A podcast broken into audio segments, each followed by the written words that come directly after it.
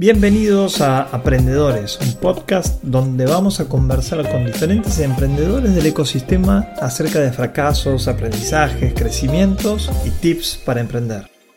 Tomás Escobar, querido, muchas gracias por este tiempo, por compartir tu conocimiento y experiencia, que a pesar de tu corta edad ya sos un senior en términos de, de emprendimientos, de historia de resiliencia, de superación y, de innovación, por sobre todas las cosas. Así que sobre eso queremos eh, comentar.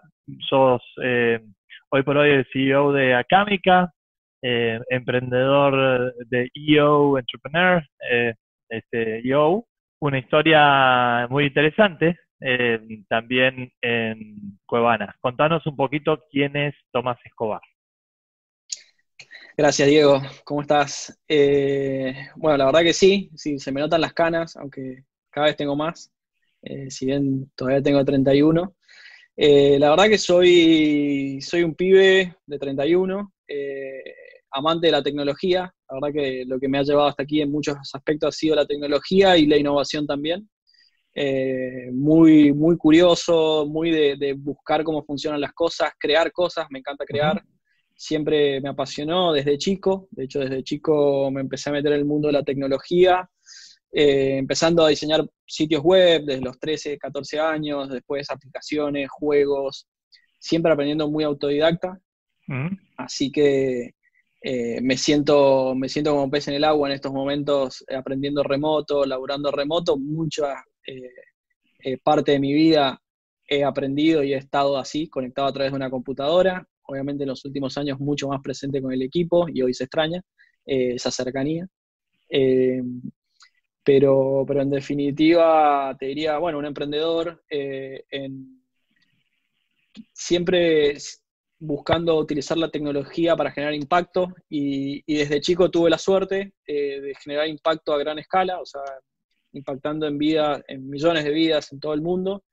Entonces siempre, desde ese entonces me quedó ¿no? la, idea de cómo generar soluciones y herramientas para generar un impacto a escala. O sea, si, realmente el esfuerzo es muy similar y puede llegar mucho más eh, lejos, eh, entonces siempre buscando desde ese lado también, ¿no? Primero con, con Cuevana, eh, que llegó a más de 16 millones de personas. Sí. Contanos un poco de, la historia y después pasemos a esta parte de, tu vida, pero contanos, porque pasaste por buenas y malas. Eh, ¿qué, ¿Cuáles han sido las cuestiones más importantes en términos de resiliencia e instinto de superación? Mirá, te diría que por un lado soy, soy muy perseverante, muy obviamente de, de darle para adelante. Creo que nos define a todos los emprendedores un poco, ¿no? Ante la adversidad, buscar superar todo el tiempo las barreras, los desafíos. Eh, en, mi primera, eh, en mi primera historia con Cuevana fueron, fueron muchos momentos de muchos aprendizajes. Nació como un hobby, ni siquiera un emprendimiento, ¿no? O sea, pero me, me explotó de golpe. Yo tenía 21 años, o no, creo que cuando arranqué 19, eh, y olvídate que no terminaba de mencionar en dónde me estaba metiendo. Eh, me, obviamente me, abrió muchísimas puertas, pero también me generó muchos dolores de cabeza, eh, desde de todo tipo, ¿no? Desde cómo, cómo gestionar algo tan, tan grande, ¿no? Porque tenía un impacto tan, tan visible, las consecuencias que tenía eso en, en, en, lo público también. Me acuerdo en una época Cuevana tenía trending topics en Twitter. obviamente cada cosa que yo hacía o dejaba de hacer aparecía en las noticias, por lo cual en un momento ya no tuiteaba ni subía nada en redes sociales porque los periodistas me seguían y hablaban de mí y era como, ya me había generado mucha carga también. Eh, y, en ese momento estaba solo, ¿no? Entonces eh, era mucho para una sola persona. Eh, y, de hecho, bueno, después con mi segunda experiencia con Acámica, que, por primera vez pude armar un equipo y ser parte de un equipo, entendí también el valor de, compartir esas cargas. Eh, que, en mi primera etapa, claro, que en mi primera etapa las llevé solo. Y, la verdad que fue una hermosa experiencia, pero también súper desgastante, ¿no? O sea, me acuerdo, fue una experiencia, engordé 10 kilos, eh, nada, miles de, historias en el medio, ¿no? Pero de cómo cambié mi forma de vestir, mi forma de hablar, porque claro, me relacionaba con gente de 40, 50 años y yo tenía 20, entonces un montón de cosas que, fui aprendiendo que no hacía falta, eh, que podía confiar en, mis habilidades y, en mi experiencia también, a pesar de mi corta edad. Eh, y nada, y siento que, que, bueno, todo fue, me fue llevando hasta acá. Eh, Tom, si podrías definir para cerrarlo de Cuevana, si podrías definir como una frase fuerte lo que fue esa, experiencia, ¿cuál dirías? Mira, Cuevana en un momento era uno de los top mil sitios del mundo, ¿no? Entonces, en un momento la, adrenalina y el poder que se sentía estando del otro lado era bastante grande. O sea, yo, eh, con lo cual fue, era una montaña rusa, ¿no? Era una montaña rusa de adrenalina y de máxima velocidad y, e impacto. Al mismo tiempo tenías momentos súper altos y momentos súper bajos, ¿no? O sea, momentos donde era todo fantástico y momentos donde era todo era crisis, caos, denuncias y, situación crítica. Entonces, ¿cómo, ¿cómo, gestionar esos dos eh, extremos? Eh, fue, fue, una enorme experiencia que creo que me preparó mucho eh, para, para, después emprender, ¿no? Después tener el temple para poder emprender y es como, ahora estamos viviendo en medio de una crisis y es como, estoy tranquilo, estoy tranquilo porque ya viví situaciones límites también, ¿no? Entonces, ¿cómo aprender a, sobrellevarlas? Che, querido, ¿y dejaste la universidad? Correcto, sí. En el medio.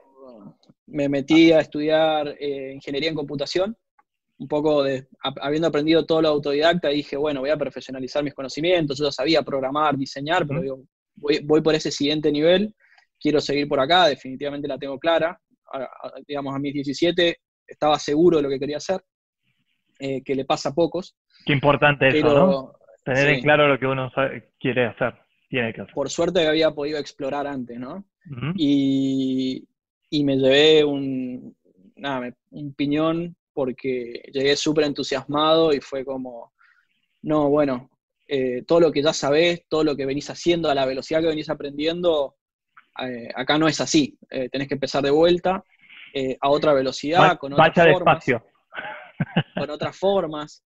Y yo volví a mi casa y después de la universidad volví a mi casa, me conectaba en la compu y le metía a otra velocidad, otro ritmo, aplicaba, creaba juegos y me generaba adrenalina y podía avanzar más rápido y eso me generó mucha frustración y, un choque de expectativas también, ¿no? Porque de repente me di cuenta que, no estaba siendo para mí. Yo habiendo aprendido de otra manera y habiendo podido consolidar ese aprendizaje de otra manera, ya me era muy difícil volver atrás. Sí, Tom, y, si escuchas esto, conecto, conectando historias, conociéndote un poco, eh, ¿cómo vinculas esto del dolor que vos sufriste en la FACU con lo que estás haciendo hoy en Acámica. Y justamente me pasó que dije, bueno, pará, ¿por qué tengo que esperar que el sistema cambie? ¿Por qué no puedo hacer yo algo para, ayudar a que cambie mi granito de arena? Eh, con esa mente muy emprendedora, ¿no? De, bueno, si algo no te gusta, empezá a cambiarlo. Y desde tu lugar. Y ahí fue cuando dije, bueno, me tengo que meter en educación porque no quiero que otros pasen por la misma experiencia que yo pasé, claro. o por lo menos que tengan otras opciones. Eh, lo veían mis hermanos, lo veían amigos, lo veían primos, un montón de gente que está también en, distintos momentos de su vida y que les vendría bien un aprendizaje distinto, más aplicado, más dinámico, más ágil, más moderno. Eh, y, todo eso se volcó en Acámica, ¿no? Entonces... Contanos eh, un poco de la plataforma. Que hace siete años que tienen. Hace siete años arrancamos con Acámica. Eh, somos una academia de tecnología, nos enfocamos en, formar profesionales de tecnología de distintas verticales, como puede ser data science, desarrollo de software, diseño, UX, UI, eh, a través de carreras modernas y ágiles, son carreras de, siete meses, eh, ah. que tienen encuentros todas las semanas con mentores, o sea que se aprende un, aprendizaje muy, muy ágil y moderno con expertos de la industria que te mentorean. Tenemos tanto online como semipresencial, entonces nos apoyamos mucho en la tecnología, pero tenemos también instancias presenciales o, virtuales, dependiendo de lo que elijas. Hay, hay para, para, aprovechar los distintos mundos y, y la verdad que buscamos un poco acompañar la velocidad a la que está cambiando el mundo, ¿no? O sea, vemos que el mundo y la tecnología está evolucionando a ritmos agigantados y... Tom, y, la velocidad de ahora, ¿no? De estas últimas semanas, que de repente no... ¿cómo, hacen para manejar y qué decisiones han tomado dentro de Acámica como para ajustarse a esta nueva demanda? Mira, de por sí, con, obviamente nos agarra preparados eh, esta situación de, de, crisis global, de pandemia eh, del coronavirus. Primero que nada, todas nuestras clases semipresenciales, obviamente las migramos rápidamente hacia el online. Eh, obviamente nosotros el online sigue siendo espacios de encuentros con el mentor, con el grupo, o sea que, que, no perdés nada de la experiencia, simplemente cambia el, el medio, la modalidad pero además ya obviamente readaptamos toda la, oferta y, los próximos grupos que empiezan en abril, en mayo, abren todos online. Eh, además de eso, empezamos a plantear dinámicas para la comunidad, estamos muy conectados con la comunidad de tecnología, que es una comunidad muy viva y muy solidaria también. Eh, de hecho, estamos armando ahora eh, workshops y charlas todas las semanas abiertas para, para, justamente cómo podemos colaborar y trabajar para que más personas puedan adaptarse al mundo online, adaptarse a la nueva realidad que nos pega a todos. Eh, se está armando algo súper, súper dinámico con los cafés Acámica. Eh, ¿qué, días, son y a dónde se inscriben? Mira, eh, es acámica.com barra café. Eh, lo estamos armando ahora. se están sumando cientos de personas de todas las comunidades, inclusive comunidades como puede ser Digital House también se sumaron. Eh, en definitiva, la idea es compartir y construir colectivamente entre todos en estos momentos. Eh, ahora estamos, vamos a hacerlo los martes, jueves y sábados. Eh, tenemos horarios para todos los países, a las 12 horas de acá Argentina, 10 horas de Colombia, 9 de México o 4 pm de España. En definitiva, construyendo también en, conjunto, ¿no? conectándonos a pesar del aislamiento. Me encanta esto de los, de los valores CO. Antes de ayer hice una publicación en LinkedIn con el liderazgo CO y estos son las oportunidades que nos, nos dan los cambios de, contexto que por ahí pueden ser entendidas por muchos otros. Yo me acuerdo que alguna vez vos contaste que ni tus amigos te entendían. Hoy por hoy sos el que lidera un movimiento que, está necesitado por todo el mundo. ¿Vos qué cambios crees que eh, este contexto genere para nuestra sociedad de aquí en adelante. Yo creo que sí nos va a replantear la necesidad de, entender qué trabajos y qué industrias realmente se transformaron digitalmente y cuáles no. Creo que el concepto de transformación digital viene estando muy en boca de todos, porque lo vemos mucho, nosotros trabajamos mucho con, muchas compañías, pero ya deja de ser una frase, ¿no? Un tagline. Ahora es quién está realmente preparado para laburar en estos tiempos de forma remota. Obviamente que aquellos que, tienen menos eh, dependencia del hardware o de productos físicos es más fácil eh, laburar remoto, laburar a distancia. Eh, pero ¿cómo, ¿cómo podemos todas las compañías empezar a adoptar mejores prácticas de cara a este tipo de situaciones? Por un lado, y creo que sí nos va a plantear también sobre todo a nivel como sociedad, ¿no? Cómo estamos mejor preparados para futuras ocasiones del estilo, desde cómo preparamos mejor nuestros sistemas de, alerta, cómo preparamos para trabajar colectivamente a tiempo como sociedad. Todavía hay gente que, no se lo toma en serio, ¿no? Entonces, eh, y, hace que muchos países tengan que tomar medidas extremas. Eh, creo que todavía como sociedad tenemos mucho para aprender, de, sobre todo, por ejemplo, las sociedades asiáticas, que entiendo que son muy distintas, ¿no? Porque están más acostumbradas a otros modelos de, de liderazgo, inclusive, ¿no? Como... Está, espectacular. Che, Tom, y recién mencionabas el tema de, los mentores adentro de los programas de Acámica como una cuestión core. ¿A vos qué te han dejado tus mentores a lo largo de tu vida como emprendedor? Mira, me parece, me parece una, herramienta esencial para todo emprendedor y, el mentor puede venir de muchos lados distintos, ¿no? Puede venir de, un par, de un colega, puede venir de tus padres también, puede venir de otro emprendedor, obviamente con, más canas y, más, y más experiencia, pero en definitiva transitar un camino tan incierto y en general innovador como es estar emprendiendo en algo nuevo, requiere de mucho, de, nada, poder validar y cuestionarte todo el tiempo cosas que no tenés con quién. No tenés con quién, es muy difícil exponerte y que alguien te entienda porque nadie está en la misma.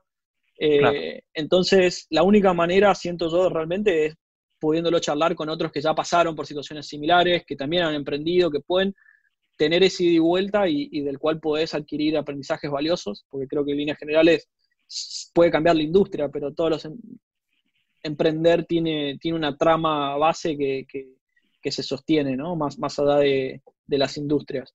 Y, te dan mucho, mucho aprendizaje muy valioso, para equivocarse menos, para... Claro. Cada uno tiene su camino, ¿no? Pero... Sí, y vos has sido eh, premiado como uno de los jóvenes innovadores según la MIT, que es la Massachusetts Institute of Technology, quizás una de las organizaciones más prestigiosas en términos de educación de innovación. Eh, y has mentoreado gente. ¿Qué condimentos tiene que tener ese emprendedor para que vos estás enganchado con, el emprendedor y quieras ir a la próxima mentoría? Ya como mentor. Bien, eh, creo que tenés que tener un, entusiasmo innato por, crear, por, generar valor. Eh, y generar valor no quiere decir necesariamente eh, vender, que no digo que vender esté mal, sino cómo, cómo, generamos un impacto. Muchas veces se genera, lo veo, ¿no? en, líderes de comunidades que, lo hacen de forma más altruista, si querés, o, que buscan generar otro tema. Y también son emprendedores, ¿no? desde, su eje.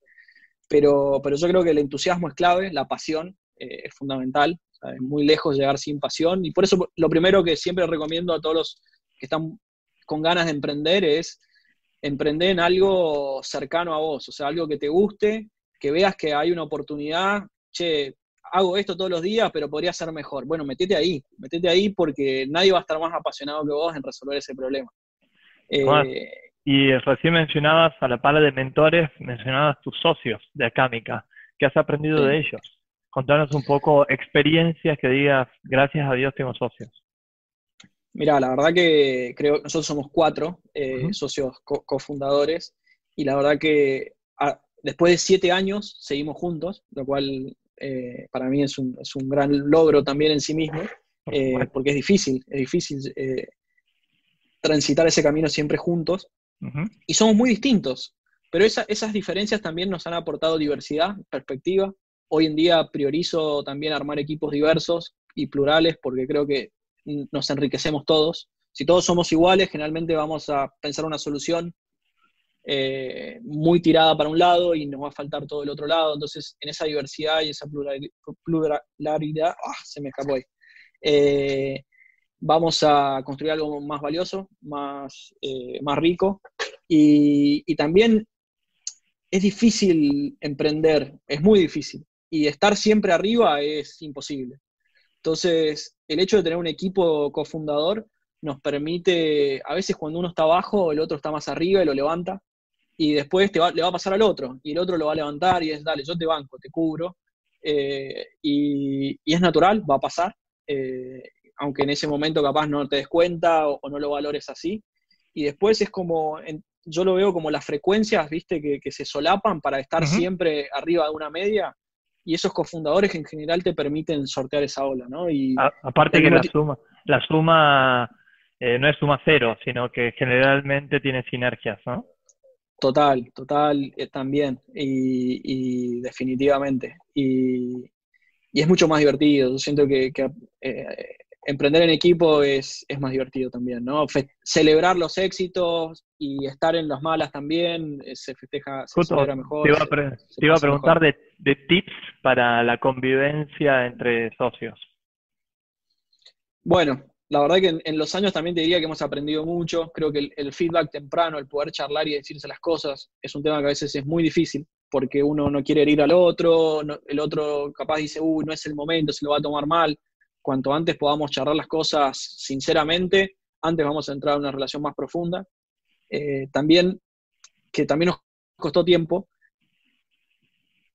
eh, poder donde, donde podamos desarrollar las relaciones más allá de lo laboral, o sea, poder tomar espacios para desarrollar la relación y, generar, y construir confianza, construir vínculos más personales que después nos permitan confiar en el otro, como diciendo, no, yo sé que este es un pibe que tiene los mismos valores que yo, o esta piba tiene los mismos valores que yo, no me va a cagar, no va a pasar esto, no va a pasar lo otro. Se puede equivocar, total, todos nos podemos equivocar, pero, pero hay ciertos valores que vamos a compartir y, creo que eso se refuerza siempre cuando, cuando, se desarrolla también la relación personal en paralelo a la profesional. Eh, y, además lo hace, lo hace más divertido, lo hace más lindo. La mayoría no te va a entender por lo que estás pasando, porque estás viviendo eh, un contexto muy particular, pero tus cofundadores sí están pasando por, por algo muy similar. Sí, Tom, y vos siendo tecnológico, ¿qué herramientas, apps y demás recomiendas para esta época de el trabajo remoto, eh, las interacciones a distancia, la transformación digital, etcétera?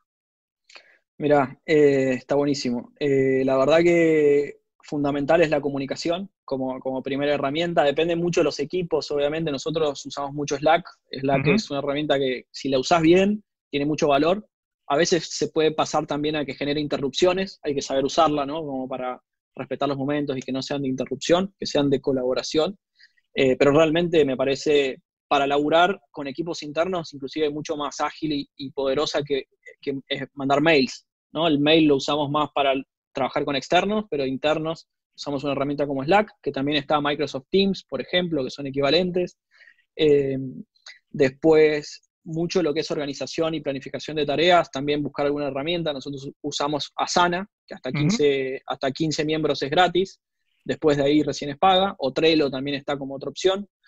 Em, después, después, obviamente, muchos de los equipos técnicos suelen trabajar directamente con GitHub, GitLab, eh, Jira y demás, pero, pero creo que en líneas generales no necesitas mil herramientas, necesitas dos o tres que, realmente solucionen. Obviamente, videollamadas, usamos, usamos Zoom, usamos Google Meet también eh, como, como, alternativas.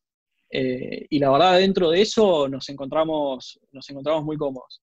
Eh, ¿Y cuál ha sido la clave de Acámica para despegar? Mira, fue realmente entender, y fue hace dos años, o hace dos años y un poquito más, y fue realmente entender, nosotros veníamos construyendo desde el online algo que escale, algo que sea masivo, siempre con el mindset global, masivo, escalable, pero con esas consideraciones no queríamos poner mentores porque era muy costoso y poco escalable, por ejemplo, ¿no? Eh, tan personalizado. O no queríamos hacer presencial por ese mismo motivo, que no escalaba tanto. Y el, poner tanto foco en tratar de hacer algo que fuera fácil de operar para nosotros y fácil de escalar a nosotros, pero no ideal para el estudiante, eh, nos evitó despegar antes. ¿no? Entonces, recién hace dos años, cuando dijimos, tenemos que encontrar la vuelta para, resolver lo que el estudiante necesita, no lo que nosotros necesitamos como organización eh, a nivel operativo. Y tendremos que resolver operativamente cómo hacerlo mejor. Y nos dimos vuelta y empezamos a hacer semipresenciales y hoy estamos en semipresenciales en ocho ciudades distintas del, mundo y, también tenemos más de 200 mentores repartidos por todo el mundo también. Y dimos vuelta y es, acercamos lo que realmente sirve en este momento, que es un aprendizaje para nosotros, ¿no? Con, con, mentores, expertos de la industria que te llevan a través de proyectos prácticos reales eh, ya sea presencial o online, eh, y, lo dimos vuelta y es, bueno, ¿cómo resolvemos el desafío logístico de encarar esto a escala y de tener miles de estudiantes y cientos de mentores en todo el mundo? Que cada mentor tiene sus complejidades, ¿no? Como lo conocemos de primera mano. Entonces, entonces eso hace que cuando dimos vuelta a eso eh, y, dimos ahí en el, en el product market fit, realmente empezamos a escalar bastante siete años, cinco años esperaron hasta encontrarle la vuelta al mercado y recién a partir de ahí escalarlo un poquito más. O sea que hay que tener mucha paciencia. Sí, estábamos preparados claramente para ese cambio, pero fue con, hicimos muchos cambios a lo largo de esos siete años y cuando dimos con ese último fue que realmente todo empezó a despegar y obviamente todos los aprendizajes de los años anteriores se acumularon en ese momento, pero pero sí, es mucha, mucha perseverancia. Sí, Tomás, ¿cuál es, eh, finalizando, cuál es tu gran sueño? Cortito. Uf, qué difícil, mi gran sueño. Eh, te diría uno que ya lo estamos haciendo, es armar un gran equipo. Eh, por una misión que, nos enorgullezca y, nos llene de, nada, de pasión, que ya lo venimos haciendo, ¿no? Nosotros, nuestra misión es justamente eh, empoderar a las personas para ser protagonistas de esta transformación que está pasando el mundo. Eh, vemos que mucha gente está fuera del sistema, fuera de, esta revolución tecnológica y nuestro desafío es cómo podemos agilizar a que más gente eh, realmente aproveche esta oportunidad, porque metiéndote en tecnología hoy tenés un plus, tenés una oportunidad y, queremos que más gente lo aproveche. Creo que la tecnología no llegó para dejar a la gente sin laburo, sino para habilitar una enorme cantidad de oportunidades. Eh, pasa que, bueno, hay que, hay que hacerla más accesible, hay que hacerla más escalable para que realmente todos la puedan aprovechar. Tomás, muchísimas, muchísimas gracias por estar con Torrene de Accelerate. Un abrazo grande y a seguir desarrollando eso tan lindo que están haciendo con, con Acámica. Mucho éxito. Muchas gracias, Diego. Un abrazo a todos. Chao, chao. Esperamos que hayas encontrado valor en estos aprendizajes y te esperamos para nuevos podcasts. Te recuerdo que puedes escuchar en Spotify, Apple Podcasts, Google Podcasts, YouTube y visitando nuestra página web diegonoriega.co.